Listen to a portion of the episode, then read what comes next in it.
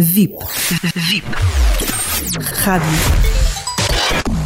Já a seguir. Paulo Vieira de Castro com Crónicas de Sofá. O que têm a natureza e as mulheres em comum? Ambas fazem um trabalho imprescindível, mas que muitos teimam em continuar a ignorar. Chama-se cuidar. A crónica de hoje é a propósito da necessidade de alertar para a forma como mulheres e natureza são subjugadas por um modelo de desenvolvimento económico que contribui para aprofundar as desigualdades e a invisibilidade, aumentando a deterioração ecológica, expondo ainda, naturalmente, os limites biofísicos da Terra. O destino das mulheres e da natureza está intimamente ligado ao futuro do planeta, pelo que palavras como ecologia, ecofeminismo e ecojustiça se tornam agora inseparáveis. Vejamos o primeiro caso: trabalho invisível. Por norma, a mulher acresce ao horário de trabalho mais horas que o homem em termos não remunerados. Exemplo disso são as tarefas domésticas, do mesmo modo que as cuidadoras.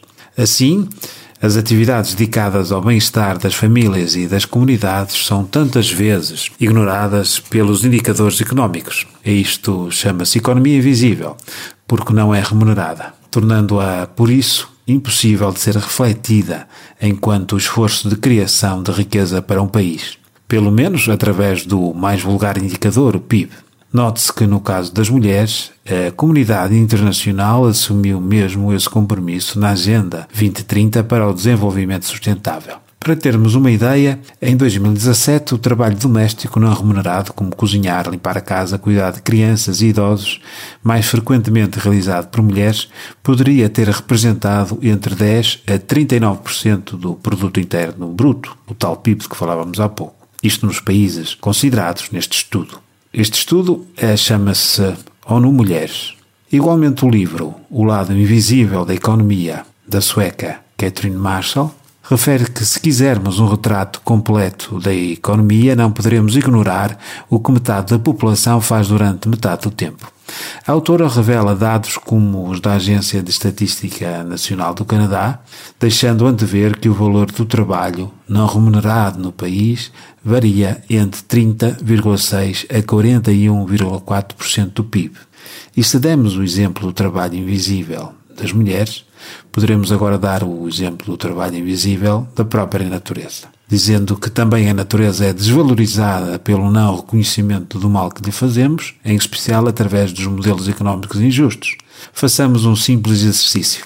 Qual é o preço justo de todas as árvores da floresta da Amazónia? Não tem preço, pois o ar que ela recicla é propriedade de todos os seres da natureza. Note-se que, apesar deste ser um exemplo limite, numa escala menor, todos os dias acontecem, infelizmente, ataques semelhantes a este.